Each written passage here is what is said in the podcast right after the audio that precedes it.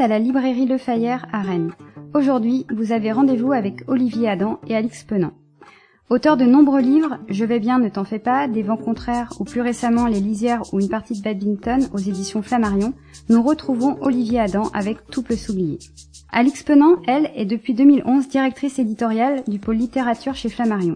Éditrice d'Olivier Adam, Serge Joncourt, Véronique Ovaldé ou Alice Zeniter, c'est aussi grâce à elle que nous découvrons de jeunes plumes, comme celle de Victor Gestin avec La Chaleur, sortie en 2019 et que la librairie a beaucoup aimé. Olivier Adam fut le premier auteur en rencontre à la librairie Le Fayère lorsque Valérie et Dominique ont fait de la librairie un lieu de vie. Par un de nos rencontres, par un de nos podcasts, aujourd'hui, vous avez rendez-vous avec Olivier Adam et Alix Penant.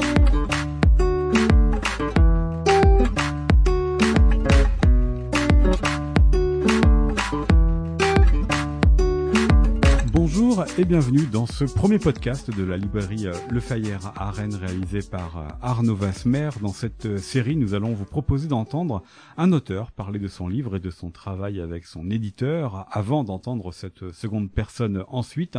Aujourd'hui, un habitué de la Bretagne et de la librairie qui nous y emmène dans un roman situé donc sur la côte Malouine et aussi le Japon de Kyoto avec l'histoire d'un homme à la recherche de son ex-femme japonaise et de leur fils parti au Japon ils se sont euh, évanouis. Un roman qui raconte aussi euh, la différence entre la France et le Japon sur la parentalité. Bonjour Olivier Adam. Bonjour. Merci d'ouvrir avec nous cette euh, série de podcasts pour votre roman Tout peut s'oublier par aux éditions Flammarion à l'exponent, donc nous rejoindra dans la seconde partie.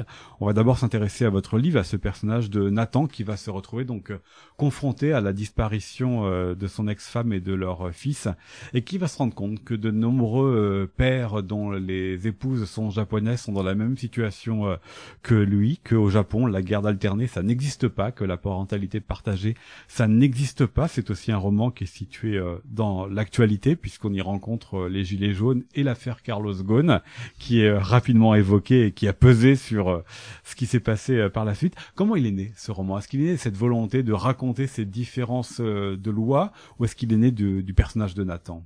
Il est né euh, d'abord des lieux. J'ai commencé en Bretagne comme toujours, donc euh, au début il est né euh, d'un immeuble qui est à, Dinard sur la sur la plage de, de Dinard. Parce que Nathan bénéficie d'avoir un balcon qui donne sur la mer. Et, j'aimais bien cet immeuble dans lequel je logeais pour les vacances et où on voit vachement les voisins. Il y a un connaît fenêtre sur cour comme ça parce qu'il est il est vraiment très bizarrement construit en termes d'architectural. Et il a une particularité, qu'il y a beaucoup de décrochements, de balcons en angle, qui fait que on, peut voir le voisin du on voit vachement le, voisin, du dessous, le voisin trois étages en dessous, mais de côté. Enfin, et, et, j'aimais bien ça. Et puis de l'autre côté. Euh, j'étais dans un moment où je je croyais pas si bien dire à l'époque où je me rendais compte pour plein de raisons que j'étais pas prêt de retourner au Japon qui est un pays dans lequel je me rends habituellement depuis de nombreuses années. Plusieurs de vos romans voilà, Donc j'ai commencé par être lauréat à la Villa Kujoyama, ce qui m'a permis d'y séjourner pendant plusieurs mois. Je suis retourné ensuite plusieurs mois par mes propres moyens, et puis depuis, euh, j'y vais tous les deux ans, disons un an et demi, deux ans. Euh, et là, pour plein de raisons, je, ça, ça, s'éloignait, et j'avais une espèce de voilà de, de, de sentiment de, de manque, et puis au fond. Euh, bah, l'écriture, euh, bah, c'est quand même un moyen assez fort de, de, de, de rejoindre ceux qu'on aime et qui nous manquent, ou les lieux qu'on aime euh, et qui nous manquent. Donc déjà, c'est parti de ça. Je sentais venir un livre qui mêlerait un peu mes deux territoires d'élection, euh, la Bretagne et le Japon. J'avais consacré pas mal de livres à chacun d'entre eux, mais je les avais jamais fait se, se rencontrer à travers ce personnage dont je savais qu'il habiterait peut-être dans cet immeuble-là. Et puis l'autre chose, c'est bah, comment parfois la, vie personnelle euh, euh percute comme ça la création. C'est-à-dire que euh, il se trouve que dans mon entourage relativement proche, par alliance, il y a une jeune femme qui s'appelle Tiffany Véron, qui a disparu il y a deux ans maintenant à Nikko, au Japon.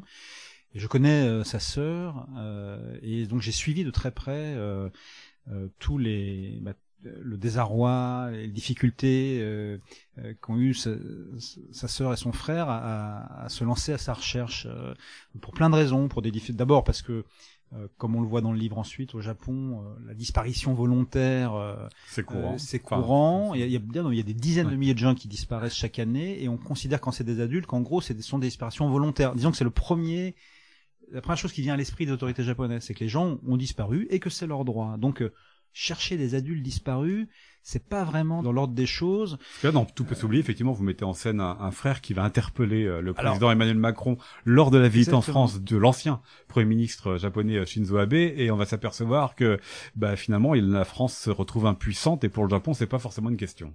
C'est en tout cas si c'est pas une question, en tout cas, il, y a par exemple la manière dont euh, euh dans le livre, mais aussi dans la réalité, euh, pour euh, faire pression sur les autorités japonaises, on médiatise l'affaire, par exemple, ça, ça les agace beaucoup. C'est pour ça que vous citez d'ailleurs Carlos Ghosn et que vous le situez après l'affaire voilà. Carlos Ghosn. Et, et, et, donc, alors, donc je, je, je suivais cette affaire. Euh, moi, je la connaissais bien parce que j'avais des, des, informations de première main, mais en même temps, ça m'intéressait de voir ce qu'en disaient les médias, et puis aussi, est-ce que les médias en parlaient suffisamment, parce que fait partie des, des, des, des enjeux hein, quand il y a une disparition comme ça, c'est que la il y a une mobilisation pour que il y ait une pression et que l'effort se relâche pas. Et en fait, quand on, bah, quand on tape euh, disparition français, euh, Japon, etc., etc., pour avoir des, on, on, tombe assez vite sur une autre, une autre affaire, mais alors qui concerne plus de gens euh, que, que la famille de Tiffen Véron, qui a pour trait, enfin qui a pour euh, sujet quoi, euh, l'enlèvement parental au Japon. Et alors là, j'ai découvert ça, cette réalité dingue qui montre un visage que j'ignorais totalement d'un pays que je croyais pourtant bien connaître et que, et que j'aime énormément, qui est que l'autorité parentale partagée n'existe pas au Japon. Alors je parle même pas du droit de garde partagé ou du droit de visite. Alors c'est juridiquement ça n'existe pas. Quand un couple se sépare, ils peuvent s'arranger entre eux. Mais s'il faut aller devant les tribunaux parce qu'un des parents revendique la garde unique d'un enfant, eh bien ça n'existe pas. Mais c'est dans le cadre d'un couple 100% japonais. Hein, ça, ça n'existe pas là-bas. Et ce qui ajoute une difficulté particulière dans le cas d'un couple mixte franco-japonais qui aurait divorcé, c'est que sur le territoire japonais, c'est la préférence nationale qui, euh, joue, euh, qui compte, et donc, pour les autorités japonaises, il n'y a qu'un parent, puisque c'est la loi, et ce seul parent possible, c'est le parent japonais par préférence nationale.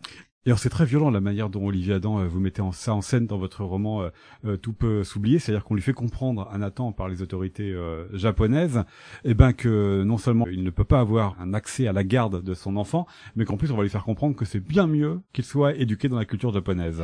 Oui, enfin c'est surtout que il, juridiquement il n'a aucun recours à faire valoir. Euh, dans un premier temps, ce à quoi est confronté Nathan, c'est que il, sa famille, son ex-famille disparaît. Enfin, je veux dire, il, il se rend compte que sa femme est partie euh, à quitter le territoire français avec son fils. Donc, la première chose, c'est la panique dans laquelle il, il va être de, de savoir d'abord où ils sont, de, de comprendre ensuite qu'ils sont au Japon, et ensuite d'essayer de les localiser là-bas.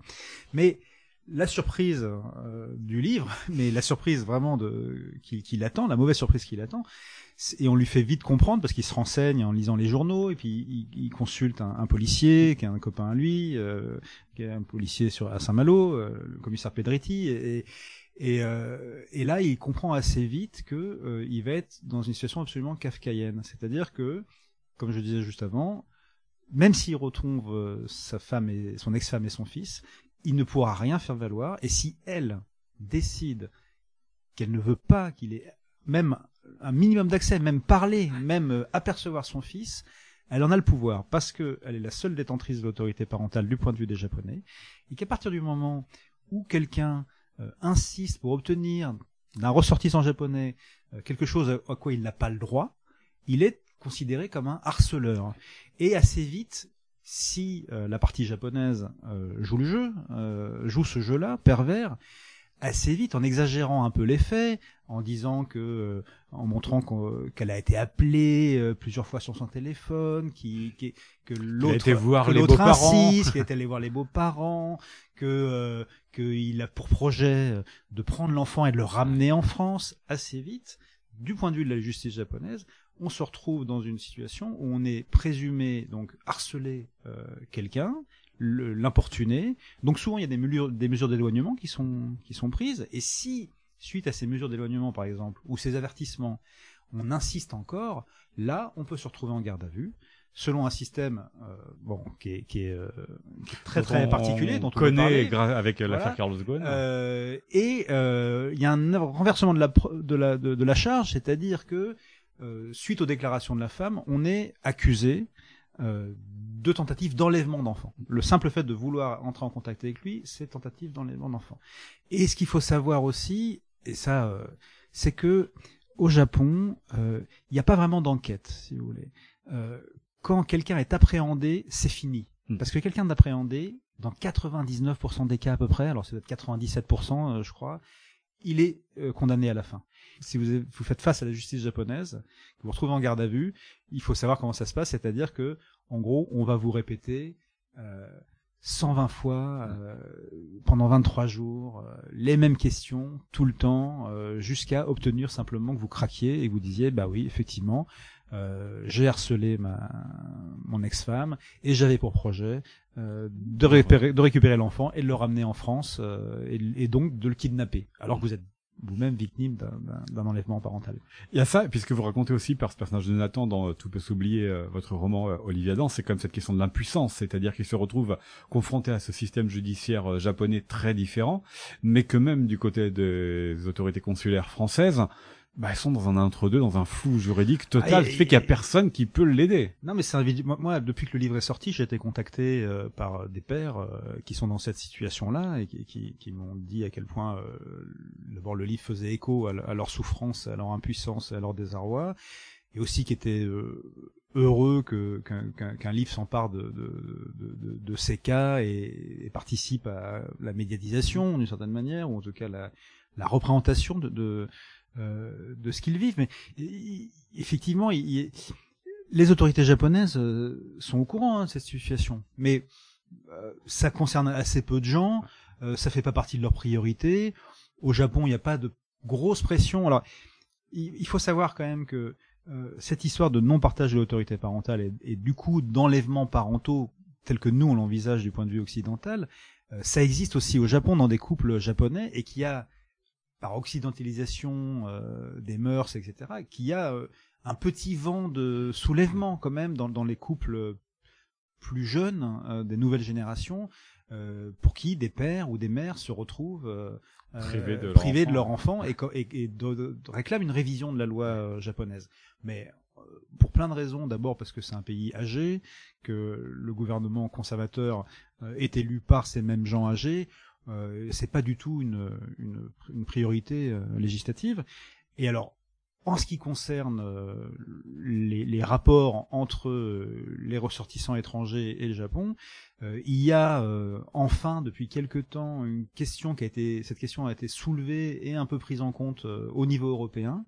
Mais au moment où il semblait que peut-être on allait s'y pencher un peu sérieusement, la pandémie est arrivée et on peut penser, euh, et, enfin tout le monde le pense, que ce dossier qui était déjà pas du tout en haut de la pile, Il est vraiment bas, ouais. est, par- est parti très très très très très très très très en bas. C'est ce que vous racontez donc dans votre roman euh, Tout peut s'oublier aux éditions euh, Flammarion et puis dans ce podcast euh, Olivier Adam on va s'intéresser donc aussi à, la relation euh, qu'entretiennent les auteurs avec leurs éditeurs. Alors vous c'est Alix Ponant que vous suivez depuis des années même avant Flammarion. Pourquoi est-ce avec elle que vous travaillez, que vous continuez à, travailler? C'est- une longue histoire parce qu'en fait, ce qui a, d'ailleurs été, assez compliqué au moment où elle est partie de l'Olivier, hein, parce que en fait moi je connaissais Alix avant même qu'elle soit éditrice à l'Olivier. Et donc j'étais publié par l'Olivier avant qu'elle n'y arrive. qu'elle n'y entre. Nous, nous avons dans une autre vie travaillé ensemble dans un bureau d'études euh, d'ingénierie culturelle euh, dans, dans lequel je, je travaillais pour le, le compte de laquelle j'ai- co-créé les correspondances de Manosque et, et réalisé un certain nombre d'études euh, de politique culturelle et, et ce qu'elle faisait euh, elle aussi. C'est comme ça qu'on s'est rencontrés et notre amitié est née est née de non pas spécialement cette collaboration parce qu'on n'était pas sur le même dossier, mais de de de, de, de passion pour la littérature. euh, et euh, assez vite, elle est devenue euh, une lectrice de confiance euh, à qui je soumettais mes manuscrits avant même de les soumettre à, à À mes éditeurs d'alors, hein, donc Olivier Cohen et, et Laurence Renouf euh, aux éditions de l'Olivier. Ce qui fait que quand elle a été embauchée après avoir fait un détour par la, Martin- la Martinière euh, par l'Olivier euh, pour épauler Olivier Cohen sur la littérature française et aussi la renouveler, amener d'autres auteurs. Alors il y a eu Véronique Ovaldé notamment et d'autres auteurs comme ça, Martin Page, etc. Assez naturellement, euh, au travail que j'effectuais avec euh, Olivier Cohen et Laurence Renouf sur le texte, euh, s'est ajouté euh, le regard d'Alice qu'elle avait déjà sur les manuscrits précédents, qu'elle avait en amont. Et puis là, que naturellement, puis Olivier Cohen savait très bien qu'on était li- liés amicalement et littérairement, intellectuellement. Donc, assez naturellement, au fil des livres, euh, elle est devenue la première, euh, Première lectrice. euh, lectrice euh, d- au sein de la maison d'édition et la personne avec qui je travaillais, avec cette particularité que si j'ai beaucoup d'affection, d'estime et de respect et d'admiration pour Olivier Cohen, il y avait aussi ce truc que euh, avec Alix on se voyait en dehors. En fait, le fil de la discussion n'était jamais interrompu. C'est-à-dire que euh, elle était tout le temps en temps réel euh, au courant des questions que je me posais, des, directions que je prenais, et donc ça c'est assez rare. Et c'est pour ça que quand elle est partie chez Flammarion euh, pour prendre la direction de, de la littérature française ici, euh, je me suis retrouvé dans un conflit de loyauté assez compliqué, c'est-à-dire que l'Olivier était une maison qui m'avait, même si j'ai appuyé au dilettante avant, mais enfin qui m'avait C'est là qui vous a, été- m'a vous a donné la chance. Et ouais. puis et puis et puis euh, c'est grâce à eux que j'ai connu des, des voilà des, des, des succès euh, auxquels je m'attendais pas du tout euh, voilà. Et, et donc ils m'ont ils m'ont mis plus que le pied à l'étrier hein, je, leur, je leur dois euh, énormément et puis j'étais très je suis toujours d'ailleurs très attaché à la maison hein. Euh, et puis euh, il y avait le, le départ d'Alix qui était la personne pour le coup non pas la maison mais la personne avec qui je travaillais avec qui j'étais en dialogue permanent voilà et donc euh, finalement euh, euh, après de longues hésitations, j'ai- d'ailleurs été le premier hein, à Ouais. suivre euh, Alix euh, chez Et Flammarion. Véronique est arrivée deux livres plus tard. Elle en a, elle en a- a d'abord refait encore à l'Olivier, puis, puis après d'autres ont suivi, puis ensuite, ensuite la notoriété, mais surtout la réputation d'éditrice euh, d'Alix euh, ayant euh, essaimé dans, dans, dans, toute la France, c'est vrai que maintenant non seulement des, des, des primo-romanciers euh, s'adressent à elle parce qu'ils savent qu'elle est l'éditrice de tel ou tel auteur, et, et ils ont entendu parler de, de son talent d'éditrice, mais aussi beaucoup d'auteurs extérieurs à la maison, euh, euh, à force, veulent travailler avec elle parce que elle a cette capacité d'accompagnement euh, dans tous les aspects de la création. Après, il y a euh, ce, ce truc qui est essentiel, surtout quand vous devenez quelqu'un euh, entre guillemets de bankable pour une maison, c'est-à-dire quand vous commencez à être dans les listes de best-sellers, euh, que à peu près tous vos livres, alors des fois c'est haut, des fois c'est moyen, mais globalement que tous vos livres se vendent, il y a cette nécessité d'avoir en face de vous euh, un interlocuteur euh, et donc un partenaire qui n'hésitera pas à vous dire euh, quand vous lui rendez un texte, euh, bon là, euh, là, là, là, tu t'es fait plaisir, euh, tu t'es reposé sur tes lauriers, euh, t'as écrit dans tes charentaises, mais, non quoi. Et ça, alors c'est, c'est intuitif, hein, mais ça tient à la relation spécifique qu'on a, c'est que je, je sais que le jour où, où vraiment, je, je dis pas qu'elle pense pas qu'il y a des livres plus ou moins bons de moi, hein, c'est pas la question, mais mais parce que c'est le cas de tous les auteurs, bien sûr, et de tous les éditeurs. Mais je sais que le jour où je fais le livre de trop ou le livre non nécessaire ou Elle le livre, le dire, hein. elle, elle me le dira, quoi. Ouais. Elle me le dira et que, que c'est aussi une personne, la seule personne À qui vous le demandez. euh, à qui je le demande et que je suis capable d'entendre là-dessus, Ouais. euh, parce que Ouais, c'est pas simple, euh, c'est- pas, pas évident. Et ça, je pense que ça c'est c'est très important. Et puis ensuite, euh, il y a vraiment la troisième étape. Donc euh, voilà, la première étape c'est c'est l'accompagnement au long cours. La deuxième étape c'est livre à livre. Est-ce que est-ce qu'on rend n'importe quoi? Est-ce qu'on travaille Est-ce qu'on est sur une fausse piste? Est-ce qu'on travaille sur un mauvais livre? Est-ce qu'on a rendu un mauvais livre? Et puis après la troisième étape c'est vraiment euh, le travail euh, dans le texte une fois qu'il est rendu. Il y a des, des allers-retours entre vous sur euh, Ouais. pour euh, oui oui alors mais qui va jusqu'où parce que euh, voilà vous l'avez dit ça fait comme quelques années que vous écrivez quelques livres donc forcément bah, euh, y en a moins vous savez faire Il y en a un peu moins qu'avant. Et puis il y a aussi un truc tout simple, c'est euh, c'est des choses que vous voyez pas, tout simplement. Il y a des angles morts. Hein. C'est euh, c'est comme quand on chante. Hein. Euh, il faut qu'il y ait quelqu'un en face pour nous dire qu'on chante faux. Euh, et nous, on croit chanter juste toujours. Hein. Et et il y a de ça. C'est-à-dire qu'il y a des. Alors je, je dis je dis ça d'autant plus que moi je suis persuadé. On a souvent cette conversation avec Alix.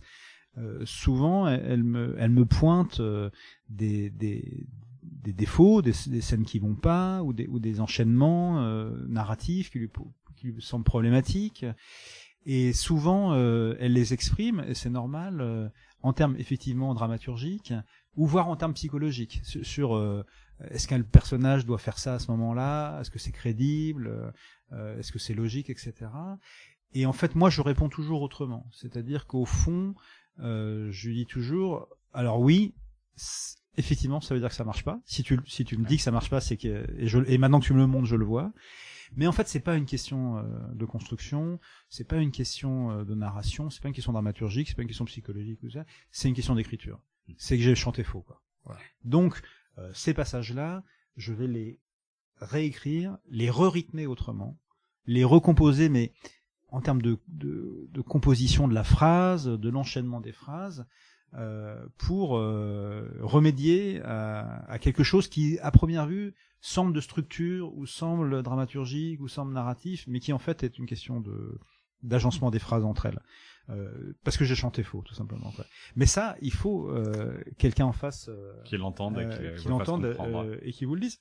Je veux le l'objet le plus euh, parfaitement euh, pas lisse mais ouvragé exactement comme je le souhaite et, et voilà et donc c'est avec l'éditrice qu'on qu'on met les derniers coups de, de pinceau de de colle de burin de de, de ponçage euh, pour vraiment arriver à, à hisser le texte à son à son meilleur dans la mesure du, du, possible, du possible et des possibilités de l'auteur. Hein. Je pense que d'ailleurs c'est et là aussi d'ailleurs c'est la dernière chose sur sur Alix quoi. Enfin, c'est que euh, c'est sa capacité. Euh, vous voyez qu'il y a des, de Serge Joncourt à Thomas Reverdy, en passant par Véronique Ovaldé, Joyce Sormand, euh, Benoît Cohen, enfin bon, il y a tous les éditeurs qui publient, il y a Lisée et tout ça il y a une forme d'exigence et une idée de la littérature qui prédomine, mais on, serait bien, euh, elle est plus intuitive qu'autre chose, hein, parce qu'on est, je crois que tous, nous sommes des auteurs qui nous apprécions les uns les autres et avons l'impression de, de travailler dans le même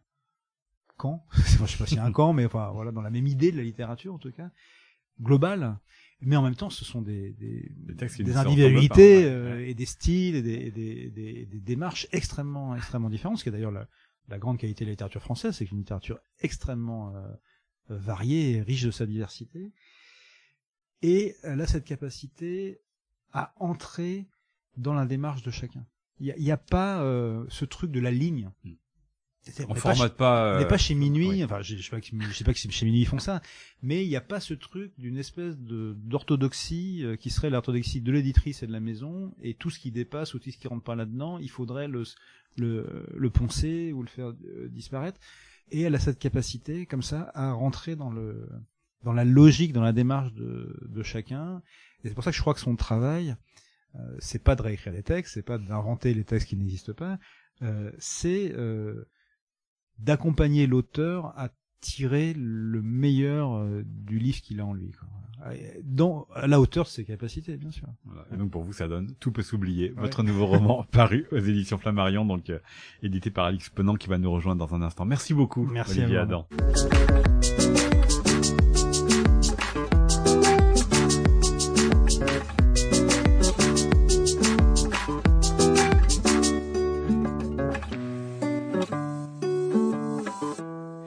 Poursuivons euh, ce podcast en compagnie euh, d'Alix euh, Penant pour les éditions euh, Flammarion. Vous êtes la directrice éditoriale littérature. Bonjour. Bonjour. Nous venons d'entendre Olivier Adam nous parler de son livre Tout peut s'oublier. Première question d'abord sur votre poste parce qu'on rencontre des éditeurs, on rencontre des éditrices, mais c'est la première fois que nous avons l'éditrice éditoriale littérature. D'ailleurs, c'est la première fois parce que c'est vous qui ouvrez ce cycle-là. Ça veut dire quoi exactement? Alors directrice éditoriale, c'est voilà, c'est parce que je coordonne toute la fiction française chez Flammarion. Je m'occupe aussi de la poésie, euh, de la revue Décapage. Donc voilà, ça, ça englobe tout ça et on a quand même pas mal une grosse production euh, annuelle. Dont Olivier Adam, que vous avez embarqué avec vous euh, en changeant de maison d'édition euh, pour arriver chez Flammarion euh, il y a dix ans hein, d'ailleurs. Est-ce que vous savez pourquoi il a continué à vouloir travailler avec vous et à vous suivre? Eh bien, je crois qu'on avait noué un lien euh, très fort, euh, éditorial. Je travaillais déjà beaucoup avec lui sur ses textes, de euh, grande confiance. Et donc, quand je suis partie, je ne lui ai pas demandé de me suivre. Il m'a pas dit qu'il me suivait.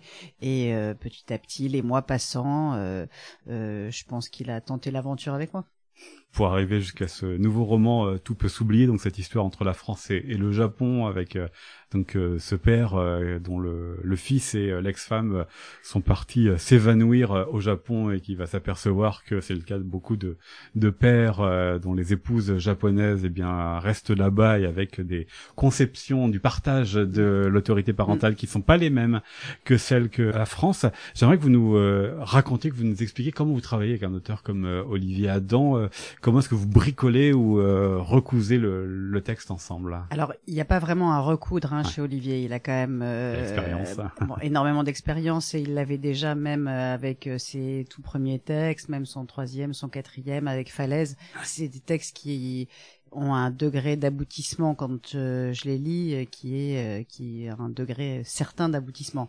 C'est pas un primo romancier, c'est pas quelqu'un qui ont dit tu devrais changer la fin, etc.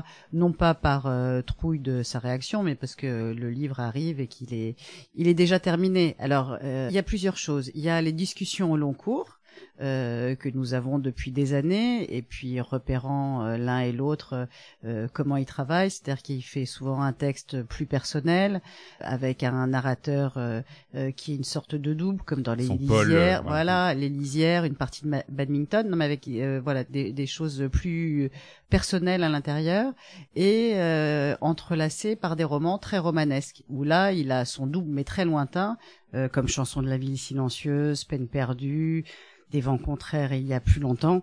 Et donc c'est c'est une espèce de voilà de de balancier dont on s'est aperçu euh, au fil des années, qui est assez maintenant assez régulier.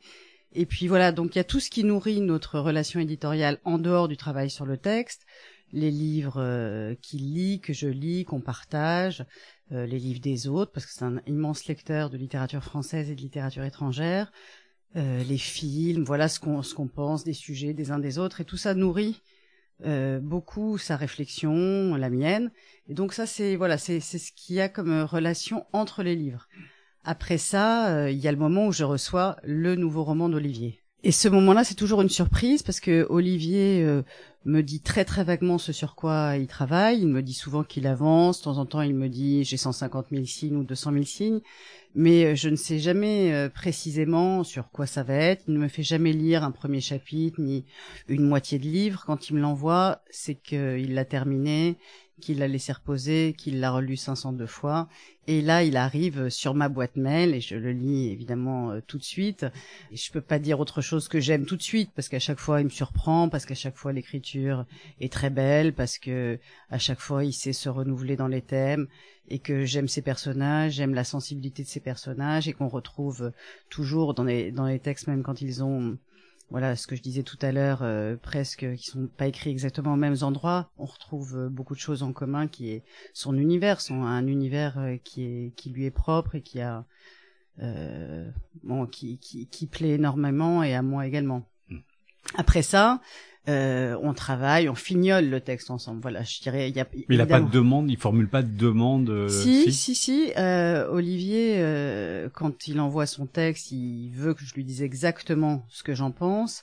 Et si j'ai des hésitations sur euh, un épisode, sur un tout petit parti pris, sur des choses comme ça, je lui dis, je lui dois la vérité. Il me l'a demandé. Tous les auteurs ne le demandent pas, hein, ah aussi instamment qu'il le demande lui.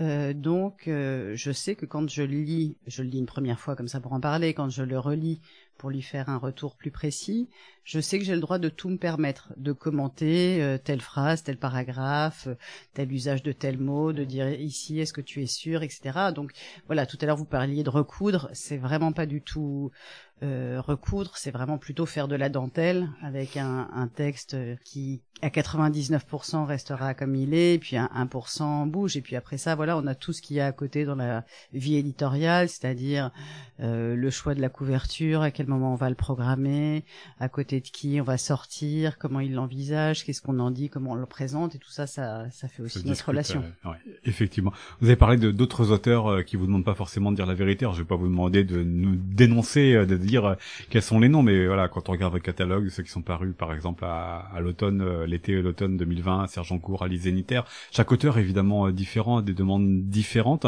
Comment est-ce que vous arrivez à, à, travailler avec eux pour arriver au produit final qui était quand même, c'est comme vous qui avez le final cut à la fin en tant qu'éditrice? Eh bien, en fait, je dois vous dire que j'ai quand même beaucoup d'auteurs euh, qui me demandent de leur dire la vérité, parce que parce que ils savent que je peux passer beaucoup de temps, que je peux lire euh, généralement deux à trois fois le manuscrit, que ce soit des auteurs connus ou des auteurs de premiers romans. Euh, je pense que si vous les interrogez, ils vous diront tous que euh, j'ai pas lu une fois le texte, j'ai lu trois fois.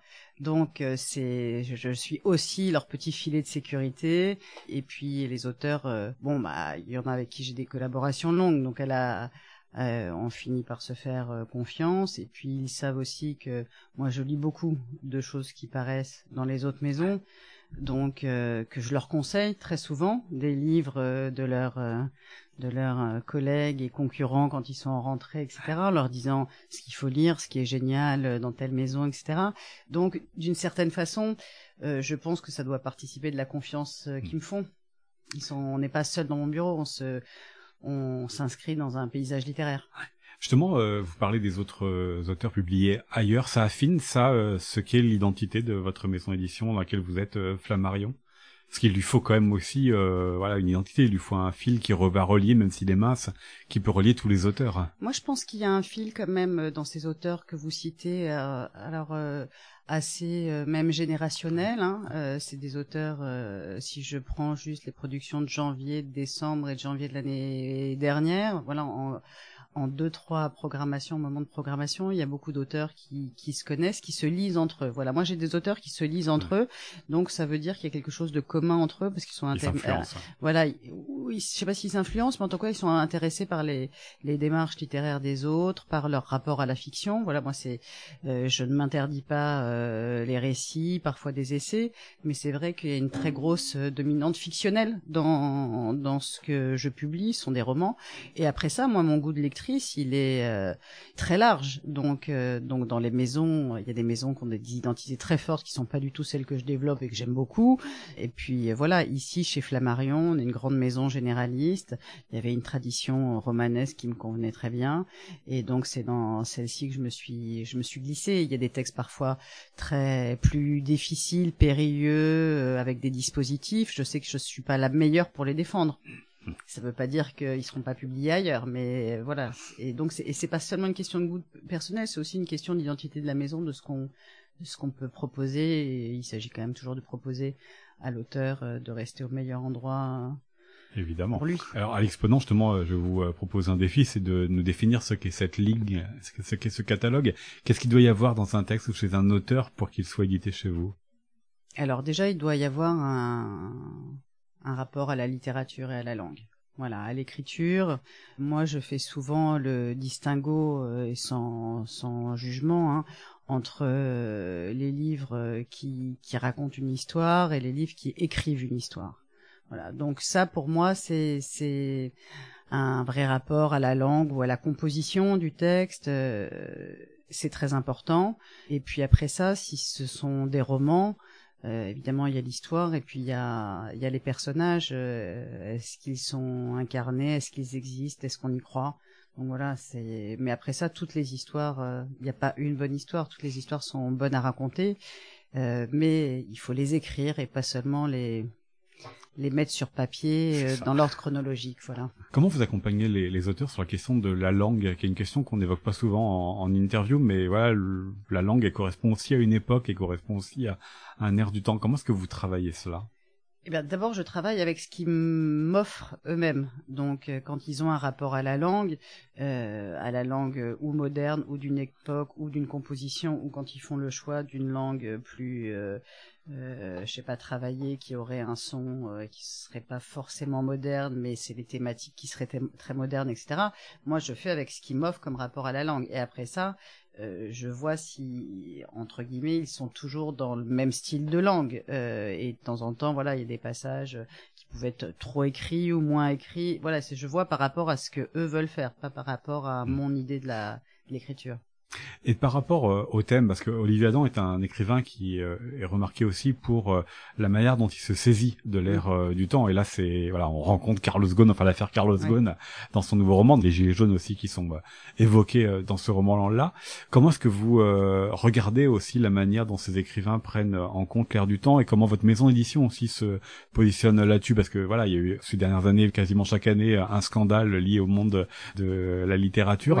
Comment est-ce que vous réagissez à, à à l'exponent Alors, euh, en l'occurrence, pour Olivier Adam, je vais rectifier, c'est pas seulement qu'il s'empare de l'air du temps, c'est que très souvent, il a même euh, un temps d'avance. Et je, je, je, le dis parce que euh, quand il avait fait paraître là, son premier livre chez Flammarion, qui était Les Lisières, euh, la France périphérique. Voilà, il avait parlé de la France périphérique. Nous étions en 2012, c'était avant le livre de Gulli. Euh, on l'a retrouvé partout et Donc, après. Du géographe Christophe Gulli. Voilà, de, du, du, géographe Christophe Gulli. Alors c'était quelque chose que commençait, dont se commençait à s'emparer les sciences humaines, mais euh, Olivier c'était juste euh, de l'ordre de l'intuition romanesque et puis évidemment de la culture politique. Donc c'était vraiment en amont et ce livre-là, après ça, euh, je me souviens, il, on avait on avait été surpris de voir plein d'hommes politiques qui voulaient déjeuner avec lui, qui écrivaient des discours en parlant de cette France périphérique comme dit Olivier Adam.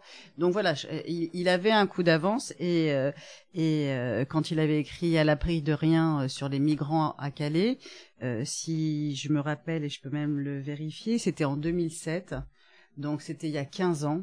Euh, donc euh, à ce moment-là, il y avait très peu, ou pour ainsi dire pas, de livres euh, qui mettaient en scène la question calaisienne, les migrants, etc. Donc il s'empare pas de l'air du temps, il est un petit peu en avance. Après ça, par rapport au sujet à la mode, parce que du coup c'est autre chose. C'est autre chose, ouais, tout à fait. il y a à la fois la manière effectivement dont un livre va travailler le temps ou donc là le, le deviner, et puis en même temps la manière dont une maison d'édition peut être influencée par les débats de société. Oui, alors bon, la littérature, euh, c'est pas c'est pas l'espace du, du, débat de société. Donc euh, moi, j'ai des auteurs euh, à qui évidemment, ça me viendrait même pas à l'idée de leur dire tu devrais travailler toi en tant que femme sur ça ou toi en tant que minorité sur la question des minorités ou voilà. Donc moi, je pense pas qu'on soit là pour pour faire des livres sur exactement ce qu'il y a eu dans la presse, ni ni dans les essais, ni rien. Donc la littérature c'est un autre endroit quand même. Donc pour moi, c'est pas une nécessité euh, d'accompagner euh, d'accompagner l'air du temps. Parfois, euh, et d'ailleurs, euh, généralement, quand quelque chose est dans l'air du temps, euh, c'est déjà périmé en littérature parce qu'il faudrait que l'auteur s'en empare là. Euh, le livre est fini huit mois après, il sort un an et demi après. Donc en fait, on, on court après, on court après l'époque plutôt que d'en prendre le pouls ou de, de, de la deviner un petit peu en avance, comme on l'a si souvent euh, dit de Welbeck, etc. Voilà, c'est un écrivain, c'est un peu ailleurs. On va terminer sur cette belle euh, formule un écrivain, c'est un peu ailleurs. Euh, et puis je renvoie donc à la lecture des, livres que vous avez publiés, dont Tout peut s'oublier de Louis Adam chez Flammarion à l'Exponent. Merci beaucoup. Merci à vous. C'est un podcast d'Arnaud Vasmer pour la librairie Le Fayère à Rennes.